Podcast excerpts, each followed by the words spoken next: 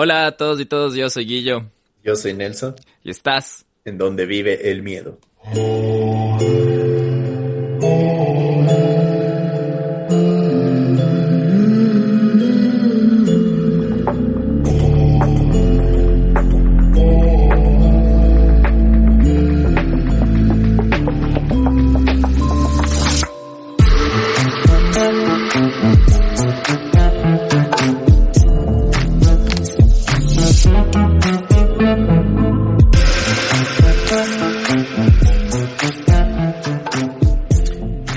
¿Cómo estás? ¿Cómo te va? ¿Qué tal? Ya estás de regreso por los Estados Unidos. ¿Qué tal tu visita acá al Ecuador? ¿Cómo te fue?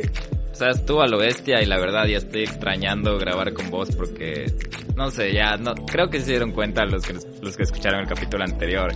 Es más fácil y como que sale más natural ahí estando con cerveza en mano, conversando y... Fue mejor, fue mejor, fue más dinámico grabar de esa manera porque nos podíamos ver las expresiones y era más fácil también eh, contar la, la, historia y todo. Un caso súper fuerte, ¿no? Súper fuerte. Tuvimos muy buenos comentarios acerca de ese caso. Espero que ya lo hayan escuchado y si no, pues ya está colgado nuestro capítulo 29 en honor a la Dalia Negra y todos los que les gusta ese tipo de casos de crímenes eh, lo pueden escuchar las veces que deseen, igual compártanlo y díganos sus opiniones que siempre estamos respondiendo. También gracias a los que se dieron el tiempo de escuchar lo que estaba mal dicho. Gracias, gracias.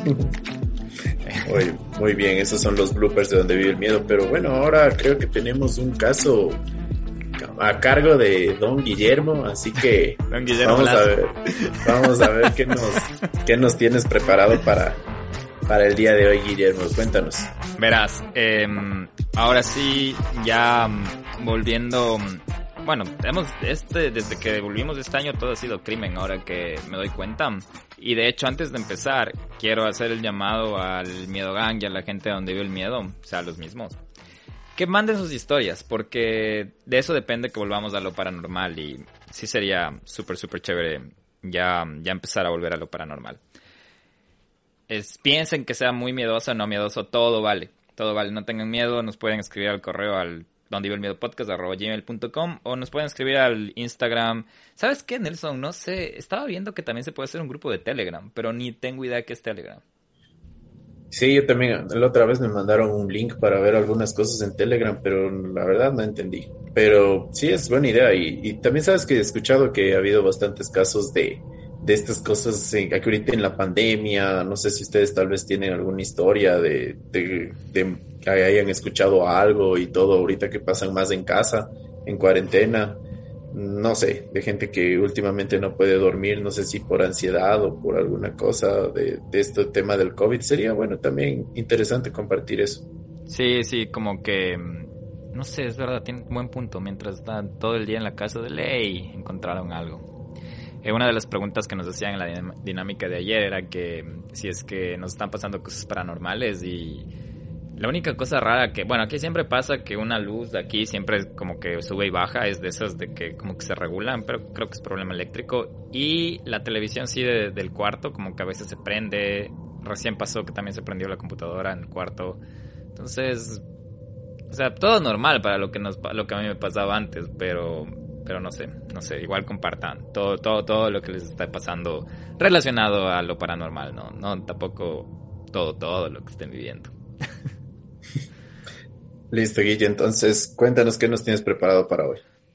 Verás, este caso es uno de los que mm, en, en el, uno de los episodios creo que lo nombré porque me eh, eh, sí, sí, sí, en febrero, en febrero cuando hiciste el caso de San Valentín lo mencioné porque hablábamos del tema del estolqueo y esas cosas. Y este caso es un poco relacionado con eso. Eh, pasó en los Estados Unidos y es un poco reciente, de la última década, para ser sincero. Y les voy a hablar acerca de Lauren Giddings. Bueno, Lauren Giddings era una estudiante de la Facultad de Derecho en la Universidad de Mercer y tenía 27 años y solo estaba una prueba de completar su sueño de ser abogada, a aprobar el examen de la barra estatal en junio del 2011. Es, no sé, las personas que saben derecho saben que acá en los Estados Unidos tienen que pasar el bar, de bar se llama, y es el examen más difícil, como que es el que te, te da la licencia para que puedas ejercer. Todo empieza cuando en la biblioteca jurídica nadie había visto a Lauren durante días. Y como también tenía bastantes amigos, los pocos amigos que tenía en el campus se, empezaron a volver un poco frenéticos. Y todos, todos sabían que esto no era normal para Lauren porque mm, ella era una chica como que full estudiosa, iba de su casa a estudiar. Y sobre todo en esta época del examen del bar, yo he tenido amigos que lo hacen y te juro que ni siquiera aparecen, están como perdidos porque es un, un examen súper difícil que se guardan por semanas estudiando. Pero bueno, mientras todo esto pasaba, y a pesar de que, Lauren era muy inteligente, no se había percatado de que tenía un stalker, que alguien les estaba observando cada uno de sus movimientos. Entonces ahí vamos a la parte de que de las obsesiones que hablamos en el capítulo de San Valentín que nos contó Nelson hace un par de semanas. Lauren nunca había mencionado que temía por su seguridad, eso lo dijo una hermana de ella, Kathleen Wheeler, también me había mencionado que en un viaje años antes, cuando llegó a casa, sintió que las cosas se habían movido, que alguien había estado en su apartamento.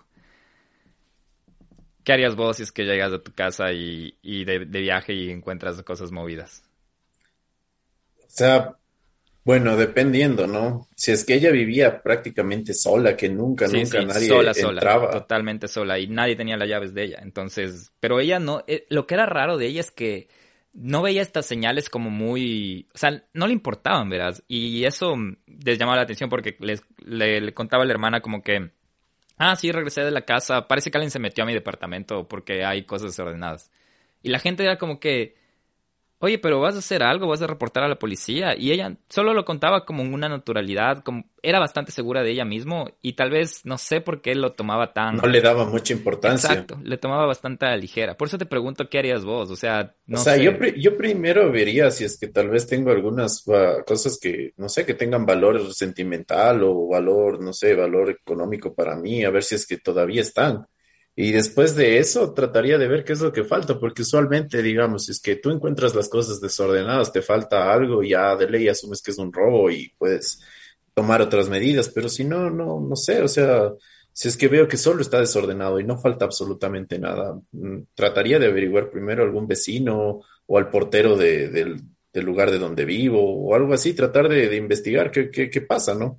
Pero sí me resguardaría, la verdad, o sea, incluso lo publicaría y dijera, miren, esto me está pasando. O bueno, en esa época no sé si es que era tan común hacer este tipo de cosas, pero avisaría a alguien de por sí. Sí, verás lo que también dice la gente que mm, ella, sus amigos sobre todo, que ella era tan estudiante que solo estaba enfocada en su vida legal y en su carrera legal, que cosas así como que pasaban extra no les daba mucha importancia. Pero mm, aparte de eso también era popular pero lo que es loco es que mientras ella estaba enfocada en, en ser amigable, popular y en su bar, en su, o sea, en el bar, en el examen, en sus estudios, también al mismo tiempo se estaba convirtiendo en la presa de alguien, el stalker del que les mencioné antes. Mientras... es muy interesante, Guille, lo que dices del stalking, perdón que te interrumpa, pero... No, no, tranquilo. Mm, ya voy a mm, leerte un poquito más alguna información que tengo de, lo que es stalkear, porque mucha gente lo confunde. Eh, a veces, eh, digamos, si alguien en la calle te ve o algo, lo confunde con stalking y vamos a ver también las, las diferencias cuando se convierte en stalking como delito y cuando, no sé, alguien simplemente te, te ve, porque eso también creo que es un tema ahorita de coyuntura, hablando de esto del, del acoso y, todo en general. Y bueno, cabe, la, cabe también destacar, diferenciar cuándo es acoso y, y cuándo no. Entonces, también creo que es un tema importante que podemos tratar más adelante. Sí, sí, sería chévere como que meternos de un, un lado eso, porque como dices, es algo que se vive el día a día, ¿no? Y sería chévere si es que, bueno, no sé qué, qué, tienes ahí, pero siempre tienes algo interesante. No sé si tienes algunas cosas de cómo identificar a, a un acosador. Eh, cómo saber si te están acosando, ¿no? Porque puede ser mucho de perspectiva, pero a la vez sería bueno como tener una guía de guía de Nelson Hola de cómo conseguir, cómo cómo conseguir el caso. más, ¿Cómo, identificar al, acosador, no cómo conseguir un acosador. Más, más que una guía, tengo aquí algunas partes de un código de penal del de México en específico, porque aquí en el Ecuador todavía no hay nada, que nos puede indicar cuándo ya se puede hacer una denuncia o no, y aplicando esto bajo eh, los los reglamentos de la ONU, entonces eh, ya se podría desde ahí ver una, desde perspectiva cuándo es un acoso y cuándo no. Ah, mira vos. Bueno, eh, volviendo al tema, dejémosle eso para, no te olvides, porque así me sí. Eh, volviendo al tema ya, bueno, volviendo al tema de que ella estaba súper enfocada en el examen, en conseguir su licencia para ejercer derecho. Ya había pasado un fin de semana y nadie sabía de Loren, nadie sabía de nada. Y lo que es curioso también es que su familia no estaba demasiado preocupada cuando le empezaron a decir de que la, que, la hija no aparecía por un fin de semana. Y es porque la, la, la Loren, la Loren había dicho a su familia que iba a estar estudiando 24/7 para el examen. Y los, por eso la familia estaba como, ok, debe estar estudiando, dijo que no le molestamos. Pero los amigos de la facultad sí le estaban buscando por todas partes y tratando de, de, buscar respuestas, porque ya les parecía a ellos que vivían el día a día con ella raro que ella no respondía nada. Uno de ellos se puso en contacto con la policía, que llegó al apartamento y al no ver signos de, de forzamiento, de allanamiento en el departamento de Loren, solo se fueron, porque acá también es muy común de respetar la parte de propiedad, entonces no pueden ellos, no sé cómo es en Ecuador, pero aquí nadie puede entrar a tu, a tu casa si no es con una orden o si no tú les das el permiso de entrar así seas que estés rentando porque es tu propiedad. Estás bajo un contrato y tú eres la única persona que te dice puedes ingresar o no. Y si es que no hay el consentimiento, si no hay señal de forcejeo, la policía no puede ingresar a la, a la propiedad porque eso se puede llamar como invasión. Sí, invasión a la privacidad o a la propiedad. No sé cómo es en Ecuador. eh, bueno, eh, seguían pasando los días y ya de hecho, habían sido cuatro días y en el, eh, en el campus había um, un chico en especial, Steven McDaniel, que fue uno de los que también se unió a la búsqueda de, de Lauren, porque ya empezaron un grupo de búsqueda y toda la cosa. Steven McDaniels, este chico que también estudiaba Derecho y de hecho estaba en la misma facultad y en la misma universidad, también dice que empezó a decir que ella conocía bien, él conocía bien a Lauren. Y según los informes de Steven, hace algún tiempo le había pedido una cita a Lauren, pero Lauren se había negado. Porque estaba saliendo con otra persona. Bueno, ya volviendo a la hermana Kathleen que les mencioné antes, desesperada le pidió a un amigo que usara una llave oculta para acceder al departamento de Lauren porque no había otra manera de, encontrarla. Cuando entró, ella dijo que todas las cosas de Lauren estaban allí, bolso, llaves, y que el auto también estaba todavía parqueado frente al al departamento y también estaba todo ahí, billetera, identificación de la escuela. Eso es lo que dijo la policía Kaitlin. Eso ya es una señal de que cómo se pudo haber escapado sin sus, sus pertenencias, ¿no? Para Kathleen toda esta noticia ya cambió las reglas del, del juego, porque ya estas ya eran como que banderas rojas, como decimos, que, que ya por poco campanas de alarma, como podemos decir, que ya estaban ensordeciendo a la gente. Se volvió nuevamente a llamar a la policía y con la llegada de la policía ya esto todo empezaba a dar un giro dramático. No hubo ningún testigo, fue solo cuestión de entrevistar a cualquiera que viviera en ese complejo o a cualquiera que se asociara con Lauren, dijo el sargento de policía que estaba investigando. ¿Qué sonó? No, no sé. Este caso de persona desaparecida ya se estaba convirtiendo en algo ya más siniestro cuando los investigadores empezaron a investigar, valga la redundancia, fuera del edificio. Aquí les voy a citar algunas cosas que dijeron los, los investigadores, la policía. Una de ellas fue que dijeron, así que comencé a mirar un poco más de cerca y descubrí la bolsa de basura que estaba en uno de los contenedores de basura. Una vez que pude abrir la bolsa y mirar dentro, descubrí un cuerpo, dijo el teniente del alguacil del condado. Acabamos de encontrar un torso, no tenía extremidades adheridas y por supuesto también le faltaba la cabeza, así que solo tenía un torso. Eso agregó también el teniente. Hijo de madre. Esta escena del crimen también brindó dos golpes de suerte para los investigadores. Uno era que el contenedor de basura tenía que haber sido recolectado esa misma mañana. Pero el camión se retrasó y también como ya la policía bloqueó el área, el camión no, no pudo pasar a recoger la basura. Y ahí estaban los restos de Lauren y también otras pruebas de ADN para que la policía los descubra y para poder encontrar al asesino. Entonces imagínate, el asesino tenía full mala suerte o también hace, estuvo a segundos de que todo le salga bien, porque si es que ese contenedor iba cargado al, al, al, al, camión de basura y se iba, no iba a encontrar era el cuerpo mucho más difícil. sí, Porque, ¿y esto por qué? Porque no sé si ustedes se acuerdan o han visto el reporta, el documental de Luca Magnota de, de Netflix acerca de este que se llama Don't Fuck With Cats. Él también quería meter el cuerpo en la basura y al menos los psicópatas, eh, asesinos seriales o asesinos que hacen algo planificado, saben que cuando el cuerpo se deposita en la basura ya se contamina la evidencia y es mucho más difícil juzgarlos.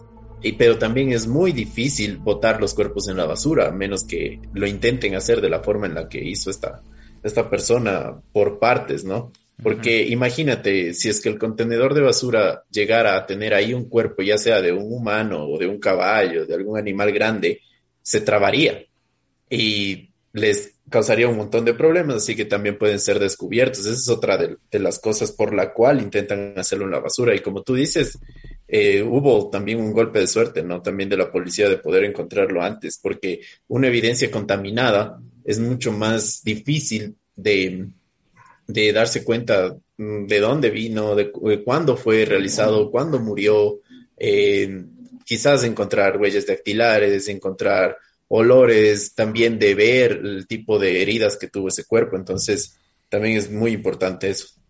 Sí, sí, y verás, y, ah, para agregar todo este, esta cadena de, de, suerte para los investigadores, está la extraña actuación del que mencioné antes, del amigo de, de Loren de la facultad, también de estudiante de Derecho, Steven McDaniel, en una entrevista.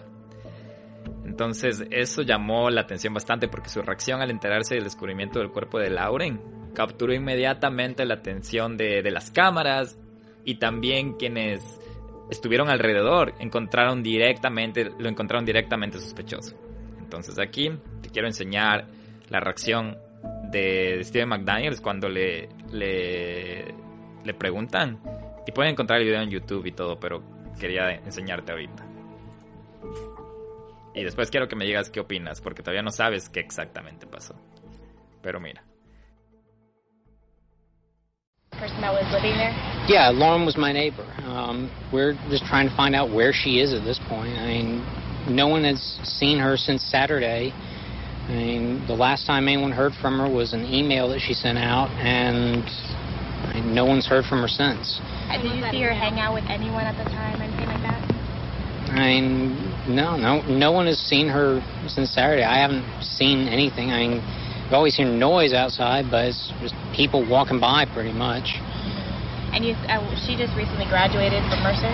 Yeah, she and I were we were both JD students. Um, we graduated back in May.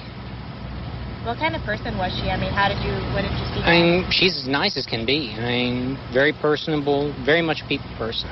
Do you know anybody that any enemies she might have had? Somebody that might want to hurt her? No, I.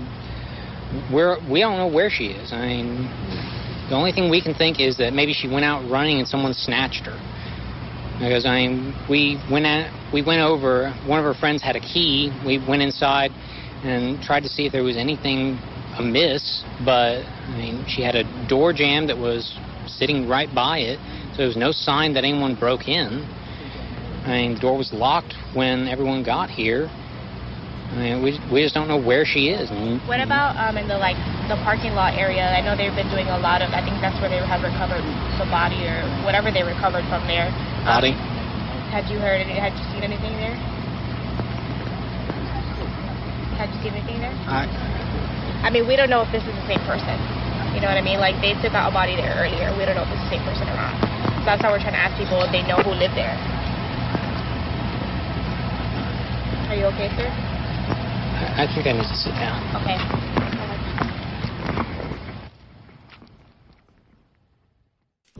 O sea, antes de que me des tu opinión, Nelson, prácticamente lo que pasa en esta entrevista es que le empiezan a... Él estaba en el lugar de los de los hechos y la, el canal de televisión que estaba ahí le, le pregunta um, si conocía a Lauren y él empieza a decir que sí, que eran estudiantes los dos, que le empiezan a preguntar de que qué tal era Loren, que cómo era como chica y, y mientras está pasando esto la, la, policía también está investigando el área, específicamente los parqueaderos. Y hasta le llegan a preguntar la entrevistadora si es que conoce a alguien que le pudiera hacer daño.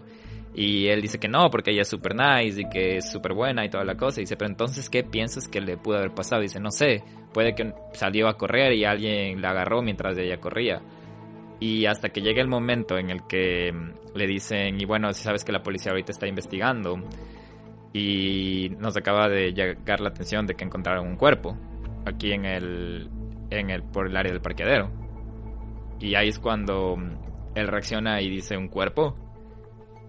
Y bueno, Nelson, yo creo que quiero que me digas y solo que tienen que ver el video porque la, la, expresión, el semblante del tipo cambia en un segundo y eso fue lo que le llamó la atención a los investigadores, cómo él reaccionó cuando le dijeron que encontraron un cuerpo. Y después solo dice, eh, lo siento, creo que tengo que sentarme. Sabes que la reacción me parece increíble porque si ustedes se tratan como de meter un poquito en, en la mente de, de este criminal, él está tratando de negar todo al principio, ¿no? Y está en su mente creando una historia, porque él sabe lo que sucedió. Al momento que él crea la historia y al momento en que él toca la realidad, digamos, la realidad de, de lo que está pasando, porque me imagino que fue un momento de quebranto, porque él ya tenía todo preparado en su cabeza. Decía, no, es que sí, se fue caminando, te juro que pasó esto, yo, yo no la vi más y al momento que él ya se da cuenta que puede ser atrapado, que, que, la, que las noticias le están diciendo eso, que todo lo, que él está imaginando no tiene validez y toca el mundo, es como que se da un golpe contra el planeta y se lo nota ahí. Incluso, este, voy, mm, lo que quieras, que el tipo se mareó y que por eso dijo, me tengo que sentar, porque él necesitaba el contacto con la tierra para, para que, para no decir más, para no, no, no confesarlo. O sea, es un momento súper crítico que se le nota de arrepentimiento, de, de, de que ya se supo lo, lo, que él pasó, de que él lo hizo. Es, es un momento, la verdad, o sea, entre, entre lo, lo, feo, lo feo del, del caso, es, es incluso maravilloso cómo los, los seres humanos pueden tener este tipo de reacciones eh, cuando sucede algo como esto. Y esto es una joya, la verdad. Sí que, como dice Guillo, mírenlo porque es impresionante. O sea, estas son las cosas que a mí me gustan del crimen y, que dentro de lo que es de miedo es lo que más me, me, llama la atención porque estas reacciones no se las puede obtener así nomás de una persona. O sea, es un, una situación real, una, una situación muy, muy fuerte. Eh, que involucra la mente, que involucra las emociones y increíble, no sé, Guillo, gracias por mostrarme esto, la verdad. Oye, o sea que vos ya con este video, vos no sabes cómo acaba el caso, pero vos ya dices él fue, él fue. Solo viéndolo así estás... Solo sé que él sabe. Él Solo sabe. sé que él sabe. O sea, te él parece lo sospechoso y todo, porque sí, sí, es, es, increíble cómo le cambia el semblante cuando le dicen que encontraron un cuerpo, porque se hizo la narrativa, él ya, o sea, veamos qué pasa. Pero bueno, eh, como, les de, como les dije, esta, esta entrevista fue la que llamó la atención a todo el mundo, a los investigadores, a la gente de la, de la periodista que estaba, que estaba grabando este, este, esta nota y toda esta cosa. Y la policía le pidió a Doug McDaniel si les quería, y a Steven McDaniel si quería ayudarles en la investigación. Y él dijo que sí, que bueno. En cuestión de horas, los investigadores comienzan a mirar mucho más de cerca, como les dije a McDaniel, que era ya una persona licenciada de Derecho de 25 años, y los amigos le describían como estrafalario, pero inteligente. También los investigadores descubrieron por parte de sus amigos que también lo consideraban un poco espeluznante y decían que estaba obsesionado con los zombies. A menudo había preguntado a otros cómo cometer el asesinato perfecto. También McDaniel les había dicho a los periodistas que hubiera deseado haberle prestado a, la, a Lauren una de sus armas para que ella podría protegerse. La evidencia contundente llegó ya rápidamente con la ayuda del mismo McDaniels. Porque él tenía en su poder una llave maestra y una llave de su apartamento, del apartamento de Lauren, y también tenía una memoria USB que le pertenecía a ella y que contenía cientos de sus fotos personales. El, historial informático mostró también intereses en las páginas de Facebook y, LinkedIn de, de, Lauren, donde buscaba imágenes de ella. Y sabes lo que también hacía al mismo tiempo mientras buscaba sus, sus, sus redes sociales, al mismo tiempo estaba buscando pornografía violenta. ¿Y qué crees que también encontraron en el departamento? Ropa interior de Lauren. Entonces, el pendejo este a, accede a ayudar a la policía. Y también hay videos de cómo es el departamento de él. Y es un departamento súper raro. Tiene un montón de comida enlatada. Tiene colección de espadas. Tiene una colección de espadas ahí arrumada en una esquina. Y ahí es donde encuentran las llaves. Y en la computadora de él veían que era un stalker por excelencia, viendo páginas de Facebook, de LinkedIn y al mismo tiempo buscando pornografía violenta. Wow. Increíble porque como tú dices, no sé si tal vez, bueno, voy a buscarlo yo, si es que ustedes también quieren hacerlo el departamento de este tipo, porque a veces ese tipo de cosas dan mucho que hablar, ¿no? El, el, comportamiento, el, el, yo como les digo, no, o sea, tener una, una colección, tener una obsesión, digamos, con, con algún coleccionable o algo por el estilo, no, no es ningún pecado ni nada, ¿no? Pero hay una ligera línea entre ser un coleccionista y también querer hacer daño a alguien. Entonces, yo estoy más que seguro que hay bastante gente que, que ha estado eh, no sé, que alguna vez ha estado con algún pensamiento medio extraño o algo acerca de algo y ahí es cuando tienen que tratar de buscar ayuda y tratar de expresar lo que sienten. Sí, pero aquí hay un montón de señales, ya la, la pornografía, lo que andaba buscándole, ahí viéndole en Facebook, en LinkedIn y todas estas cosas al mismo tiempo, y la ropa interior, y la ropa interior, y de hecho eso fue bastante condenatorio en contra de él. Y a la vez tenebroso porque ya estaba comprobado que él acechaba el, espacio de Loren, no necesariamente a ella directamente, pero imagínate, el hecho de que tenía unas llaves me, me hace pensar, él podía meterse cuando le daba la gana, tenía una memoria USB con fotos personales de ella, o sea, se dio el lujo de meterse al departamento cuando él le daba la gana. Y mm, ¿Te acuerdas? Que ella había dicho una vez una de sus amigas que había visto que había sentido como que las cosas estaban en desorden en el departamento. O sea, imagínate pensar de que alguien está, no sé, un enfermo está tocando las mismas cosas que vos tocaste y bueno, lo podrías pensar si es que sobrevives, ¿no? Pero ya la historia. me haces acuerdo de ese video, no sé si, si has visto de la banda Slipknot, de la canción de Snap. No recuerdo, tal vez sí, tal vez. Que, que es una de las canciones más tristes de Slipknot, pero la más fuerte que es, ahí está el vocalista que se llama Corey Taylor, se disfraza de la, de la novia y entra a su casa y se viste con la ropa de ella y todo. Entonces es bien denso, así. Pero bueno, continúa, por favor. Bueno, brother, alístate porque también hay más cosas que se van encontrando.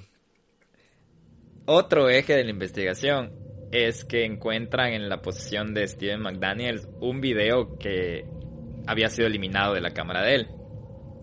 Ya. La noche que parece que ella fue asesinada y, como te digo, esto fue encontrado en una cámara que él tenía en su poder, fue esa gota que ya derramó el vaso.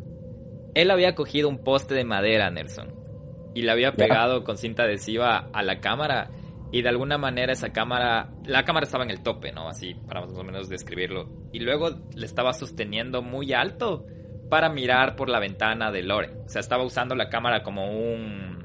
¿Cómo que te digo? Como que estaba grabando, subiendo la cámara. Y hay estos videos en los que se nota clarísimo que él está viendo si es que Loren está o no en el departamento. O sea, cogió, pegó una cámara para espiarle grabando. ¿Cachas? Qué denso, Entonces como que todo eso ya le fue condenando en toda la cosa. Al mismo día que encontraron los restos de Lauren, ya McDaniel fue arrestado por cargos de robo no relacionados y ya los policías estaban lanzando contra él y le interrogaban en busca de respuestas. Eso también te dejo como tarea a vos y a la gente que nos escucha. Si quieren ver la interrogación de Steven McDaniels. El interrogatorio. La interrogatorio, el interrogatorio, brother, es... Increíble. Eh, no, es desesperante, no es increíble, te juro. Si ves te ganas de meterte en la pantalla y meterle un, chirlazo, por no decir otra cosa, un puñetazo en la cara, brother. Es súper, súper sin reaccionar. Es como que le dicen, conocías al... Eh, ¿Le viste en la entrevista? En, la, en el interrogatorio está sentado, no le mira al interrogador, nunca. Y una voz. Brother, qué desesperante. Era como que le preguntan, eh, ¿conocías a, a Loren? Sí. ¿Le hiciste daño? No. Me estás mintiendo, Steven. No estoy mintiendo. Pero así, así, así, así. ¿Le hiciste daño? No. Solo, y solo dice sí, no.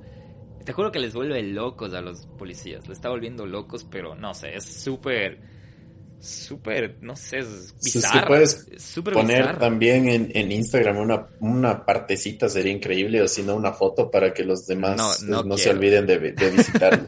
no, ya voy no se olviden de ver, porque suena escalofriante también. No, sí, sí, es horrible, es horrible, súper super desesperante sobre todo. Y bueno, ya después de pocas semanas de lo que fue arrestado por robo, ya le acusaron del asesinato de Lauren Giddens. Así que él fue la persona y las evidencias lo, lo lo, comprobaron, ¿no? Pero bueno, pasaron los años y en vez de todo ir como tranquilamente, las pruebas seguían aumentando en su contra. Y McDaniel finalmente aceptó un trato. Se declaró culpable de asesinato y confesó abiertamente los espeluznantes detalles en el tribunal, diciendo que entró al departamento de Loren a las 4 y 30 de la mañana con una máscara. La misma noche del video, a las 4 y 30 de la mañana del domingo 26 de junio del 2011 un tipo enmascarado con guantes usó una llave maestra para deslizarse por el apartamento de Guinness mientras ella dormía. Este hombre, Stevens, había investigado métodos de sigilio días antes, como ya sabemos. ¿Qué siguió haciendo? Después de entrar en el apartamento de la joven, se sentó junto a ella y la observó mientras dormía. De repente se oyeron unos pasos. El tipo se quedó petrificado, sentado junto a la cama de la joven con la máscara sin saber muy bien qué hacer.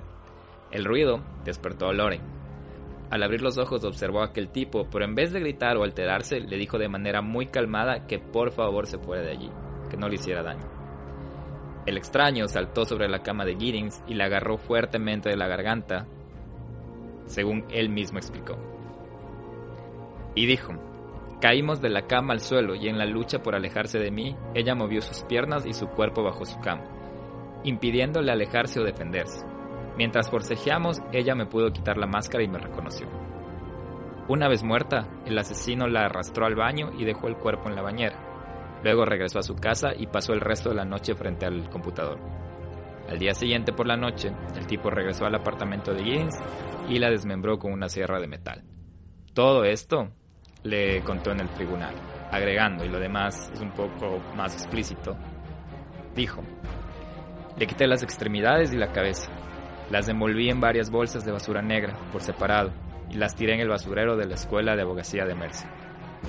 El tipo también se deshizo de la máscara, los guantes y la camisa que había utilizado para cometer el crimen. Sin embargo, para deshacerse del torso de Giddens, utilizó la propia basura del complejo de apartamentos. Lo hizo poco antes de que se hiciera de día el 28 de junio, dos días antes de que fuera encontrado. Según este que acertaste, que fue el asesino, este, no sé qué palabra decirle, me da ganas de, de, de decirle alguna palabra, este cabrón, dijo, en ningún momento hubo violación.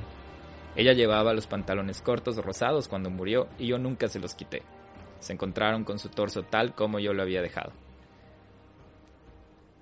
Qué hijo de puta. ¿Cacha? No hubo violación. Para, mí eso es mentira. ¿Por qué? Porque él no puede decir eso, o sea. Pero no, no hubo, no hubo. Después de las investigaciones dijo, o sea, no hubo, no hubo el acto sexual. Él, él nunca concretó un acto sexual y por eso él dice que no hubo violación. Pero violación no solamente es el, acto sexual. Eso es lo que me cae y me da. O sea, no fue un crimen sexual, más bien. ¿De qué es crimen? Es crimen. Claro, no, es, que es violación, es violación. Sí, sí. Ya. Pero que no haya cometido un crimen sexual después de una obsesión sexual, digo, y de un acoso sexual que, que, sufrió esta chica también, porque a la final tenía sus fotos, tenía sus panties, todo, o sea, ya sería de, de hacer más allá de las investigaciones, ¿no? De, de, no sé, encontrar algo, tal vez lo que dijo su psiquiatra, o, o no sé, no, no podría entenderlo, si hay algún profesional que nos pueda desenmantelar esto, entre ustedes que nos ponga como comentario, nos encantaría. Sí, sí. No sé, es...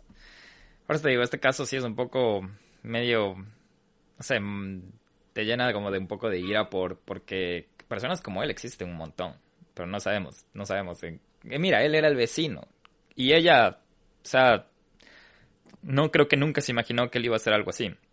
Pero bueno, ya para ir terminando también la, la la, la, herramienta o la sierra fue encontrada en, en, la casa de, en el departamento de Steven con el ADN de Lauren obviamente. Y también Steven le había dicho a la policía, a los investigadores, que los restos habían sido, con, los otros restos habían sido colocados en un contenedor de basura diferente.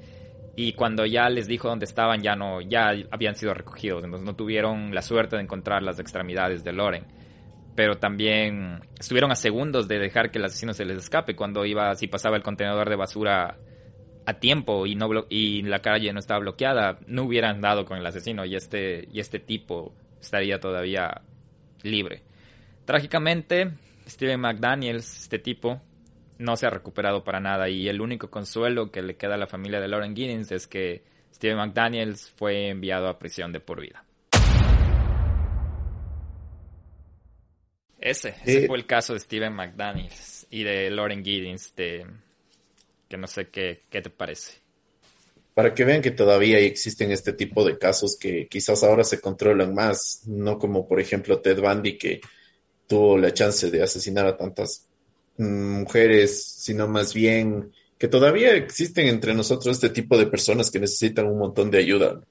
Hay que ver también un poco más allá de cuáles fueron los motivos. Eh, según lo que le veo, parece que esta persona era un poco antisocial, eh, quizás no tenía muchos amigos, quizás no tenía un entorno agradable en el cual desarrollar su, su juventud.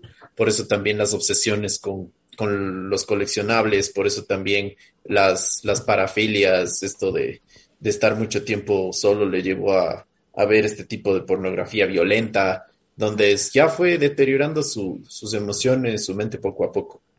Entonces, interesante este caso y también eh, de tomar en consideración, porque eh, acosadores como tú mismo lo dijiste, Guillermo, hay muchísimos y hay bastantes, incluso hay gente que sabe que ah, conoce a alguna persona que está acosando a otra y a veces se quedan con las manos eh, sin cruzadas sin hacer nada. Entonces, eso es lo que nosotros también queremos transmitir en, en este podcast, que darles un poco de, de, de, pruebas, de evidencias de lo que puede seguir pasando para tratar de mitigar estos casos en lo posible, dar nuestro granito de arena y por eso Guillo, sí, claro, no sé, increíble. Más que, vivan, con, más que vivan con miedo, aunque se llama Donde vive el miedo, es también como que para que todos, todos ponernos más de alerta, porque estos casos solo nos hacen tal vez ver más allá de nuestras narices, porque justo te hablaba, no sé si ahorita vos, Nelson, nos vas a contar un poco de cómo, cómo diferenciar qué es stalkeo y qué no es stalkeo y qué es la palabra stalkear, porque creo que viene del inglés, ni, yo estoy seguro que, qué significa stalker, pero es prácticamente,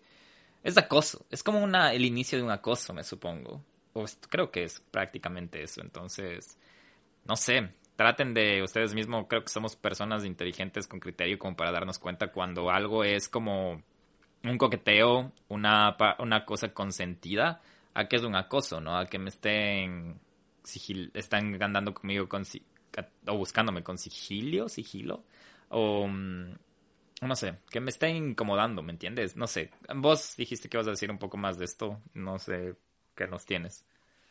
Sí, bueno, para comentarles un poco, ¿qué es el acoso? El acoso está contemplado dentro de lo que es la violencia. Y existen 11 tipos de violencia que no les voy a enumerar, pero si es que quieren consultar más, ese no es del fondo de lo que les quiero decir, pero el acoso es un tipo de violencia. Y dentro del acoso existen siete tipos de acoso considerados, pero digamos, ¿qué es el acoso? Entonces, tiene un significado el acoso eh, hace referencia a perseguir, a no dar tregua ni reposo, eh, prácticamente a cazar, ya sea una persona, un animal o, en este caso un ser vivo que se puede mover en general. Ese es el concepto de, de acoso, ¿no? Usualmente a partir del acoso nacen otros comportamientos que pueden resultar ofensivos y también perturbadores para las otras personas, y algo que hay que destacar siempre, no siempre el acoso termina en la muerte. Hay, mm, puede haber casos también que existe muchísimo acoso, pero no llegan a la muerte. Sin embargo, llegan a infligir muchos, eh, mucha violencia eh, psicológica, mucho maltrato psicológico a las personas que, que lo sufren. Entonces, dentro de lo que es el acoso, tenemos el acoso escolar o el bullying, que se conoce, que no tengo para qué describirlo, la mayoría lo debe saber. Eh, tenemos el acoso laboral o mobbing, que también sucede bastante por diferentes tipos. Esto no hay que confundirlo con, la otro, con el otro tipo de acoso que les voy a nombrar más adelante. Tenemos el acoso psicológico, el cual es conocido como acoso moral, en el que consiste que tú le lleves a tomar una conducta diferente a una persona hablándole de su dignidad o integridad moral y a, partir de esto desequilibrarla psicológicamente. Tenemos el acoso sexual, que también es el que trata de conductas intimidantes hacia la naturaleza sexual, es decir, actos de violencia física, eh, gestos de naturaleza eh, libidinosa, sexuales, comportamientos de aspecto físico o de la vida privada de la víctima. Por ejemplo, acoso sexual también es esto de pasarse los packs de una persona. No sé si, si me, entienden o vez pasarse fotos o videos íntimas de una persona. Tenemos también lo que es el acoso físico o el stalking, que es el caso que, que pudimos ver, en el cual involucra espiar a la víctima, perseguirla, realizar llamadas telefónicas, intentos de contactarse con esa persona. Esto es lo que diferencia eh, de los otros acosos. El acoso físico o el stalking eh, significa que hay alguien que quiere tratar de tomar contacto con la otra persona. La amenazan, hay conductas violentas hacia la persona acosada, eh, hay conductas violentas hacia la persona acosada. pero esto es el stalking, es, tratar de contactarse con la otra persona, ¿no? Esa es la, la diferencia entre, entre una cosa. Así que cuando hablamos de stalking, estamos hablando de que la persona tiene, quiere tratar de interactuar. Y ese quizás es, hay un montón de películas que, que, que enumeran esto. Entonces, eh, no solo es stalking, por ejemplo, eh, llamar y ya hasta ahí, sino también stalking es tratar de contactarse en varias veces y aquí es cuando se debe tratar de recurrir a la, a la policía o algún, o a nuestras familias que nos puedan ayudar. Eh, también hay, hay, el ciberacoso o ciberstalking, que también es conocido como el acoso virtual, que esto se sufre bastante, ¿no? Eh, hay los chantajes vía internet, eh, o por ejemplo sacan, sacan, sí, sacan fotos, por ejemplo, tuyas, también la duplicidad de perfiles, por ejemplo, no sé si ustedes han visto que hay tal vez su foto en el perfil de otra persona, todo esto es el ciberacoso, ciberstalking y también el conocido acoso inmobiliario que también pudo haber sufrido esta persona. que ¿Qué es? Es llevar a cabo eh, eh, conductas que tienen relación con una vivienda o con un inmueble. Es cuando te acosan, por ejemplo, tus vecinos o el dueño de casa o a su vez los inquilinos le acosan al dueño de casa. Entonces, estos son los tipos de acoso que hay. Dentro de lo que les mencionaba en la ley de España como en la de, la de México, ya hay dentro de sus códigos penales que prevé lo que es el acoso. Entonces hay como, como tú decías, Guillermo, como una guía.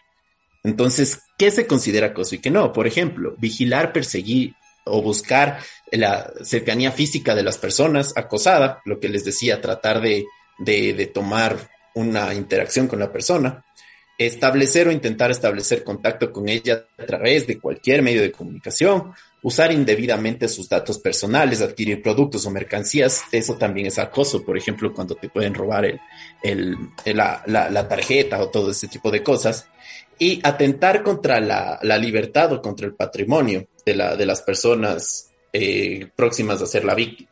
Eso es lo que, lo que establece estos códigos penales.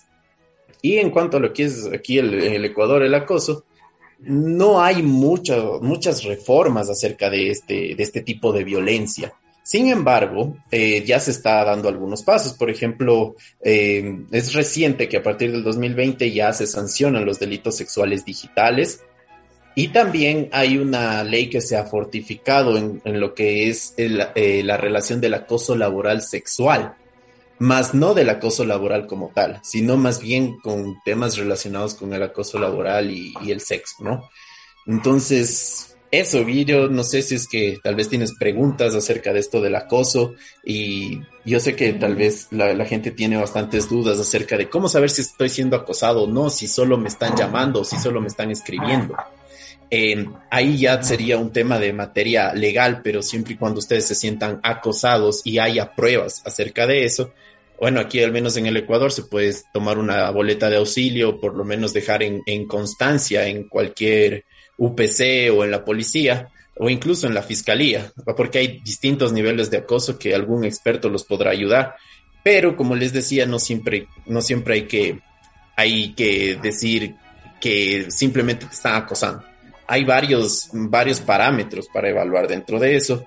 Y uno de esos son los que ya les había mencionado. Entonces, si ustedes están sufriendo de algún tipo de, de este tipo de acosos, sería muy bueno que contacten a la policía, llamen al 911 o a cualquier tipo de, de, ayuda que se puede ofrecer también en, en Internet, en redes sociales.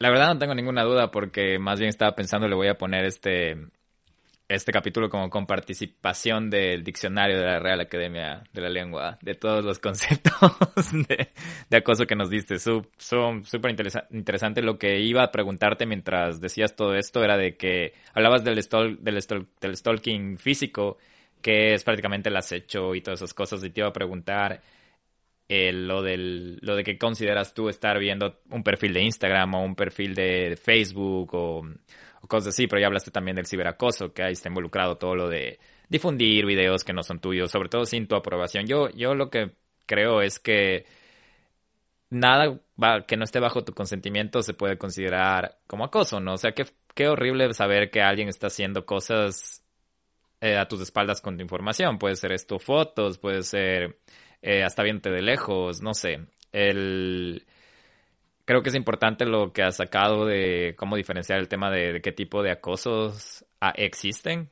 Y creo que ya es de mucha de percepción es saber qué es un acoso, ¿no? O cuando una persona que no era un acosador se puede volver un acosador. Porque un acosador no, necesariamente es la persona que te quiere conocer, sino un acosador también puede ser alguien que ya te conoce y aún así te está incomodando eh, a ti personalmente. Entonces, no sé, súper, súper chévere el complemento. Por eso es que creo que funciona mejor cuando, cuando te das el tiempo de grabar donde el miedo. Mentira, mentira. Em, pero eso, eso, no sé si algo más quieres agregar. Yo creo que, creo que la has, complementado muy bien a este capítulo y por eso te agradezco. Así, respondiendo a tu pregunta, ¿qué me parece de ver los perfiles? Bueno, eh, yo creo que el, que el que está en una red social inconscientemente quiere mostrar algo. O sea, no, te, no estoy tampoco justificando eh, este tipo de cosas, pero, eh, por ejemplo, tú, tú has visto perfiles que, que, ni siquiera tiene una foto de nadie. A veces hay gente que tiene perfiles en redes sociales por trabajo, o hay veces que tienen perfiles en redes sociales por, por cosas ajenas a mostrarse, ¿no es cierto? Claro. Pero también tenemos que ser súper cuidadosos porque, como tú dices, no sabes quién nos está viendo. Estamos abiertos hacia el mundo. Todo el mundo nos puede ver. y ahora más con las redes sociales. Es como que estamos bastante, bastante. Somos, somos una vitrina abierta de buscar un nombre en Google o en cualquier buscador y va a salir tu, tu perfil, tu red social. Y eso es lo que tú quieres mostrar al mundo. Entonces, eh, hay así como hay personas que pueden seguirte para darte like, hay también personas que se pueden obsesionar contigo por algo, no necesariamente porque seas bello o feo, inteligente o tonto o porque hagas cosas chistosas o porque hagas cosas aburridas puedes ser víctima de esto. Y, y, esto es una realidad. Y esto es nuevo, Guillermo, porque esto no se daba hace 20 años. Esto es prácticamente desde hace 20 años acá adelante y cada vez se sigue evolucionando y cada vez se sigue habiendo nuevas regulaciones, como lo que está pasando aquí en el Ecuador, que hay nuevas leyes para el acoso digital, eh, como estas leyes que les acabé de mencionar, que son nuevas prácticamente a partir del 2015, tanto en España como en México, que son países que a raíz de ellos se regulan en muchos países más, en, de habla hispana me refiero, ¿no? En, de otros países tendrán otro tipo de leyes que quizás hay gente que conoce más cómo es, digamos, en, en otras partes del mundo, pero eh, sí es un tema del cual nosotros tenemos que ir controlando para que no haya efectos eh, fatales a futuro, que no pase lo que pasó en el caso que tú mencionaste. Entonces, como te mencionaba Guillermo, es, es un mundo nuevo esto del acoso y del acoso digital en, en, específico que quería comentarles porque, como digamos, por ejemplo, Ted Bundy ya acosaba a sus víctimas hace años y de hecho, la primera ley en Estados Unidos en contra del acoso fue en el 90 en, California. Entonces, es algo que va evolucionando con la humanidad y con nuestra sociedad. Así que eso, si es que tienen más preguntas, si es que quieren saber más, también les animo a investigar si es que se quedaron con, con la intriga de algo, si es que quieren comentarnos algo acerca de, del acoso, si es que están sufriendo acoso, no duden en buscar ayuda, no duden en buscar a la policía, no duden en buscar ayuda con sus familias.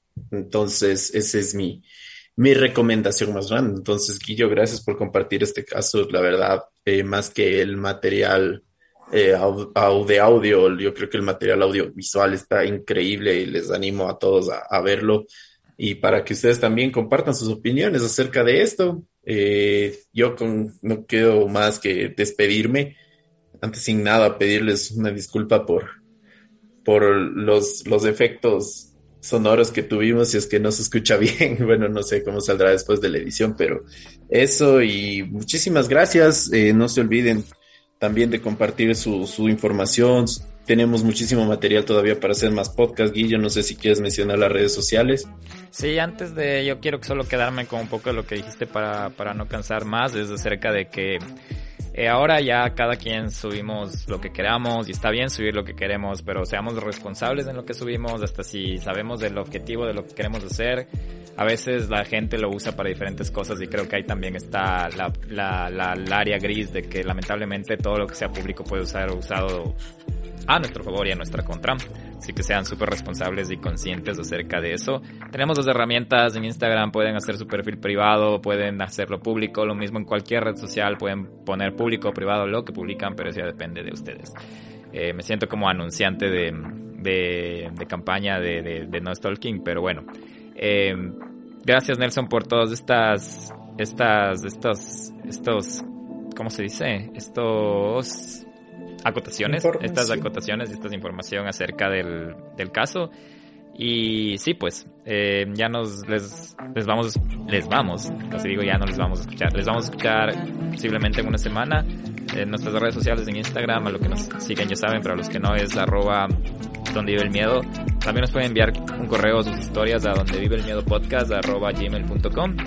Y eso, cuídense un montón, qué chévere volver a grabar y ya nos vemos, ya nos escuchamos cuando nos tengamos que escuchar. Les mando un abrazo de mi parte y veamos cómo queda la edición. ya nos vemos, bye. Bye. Ya.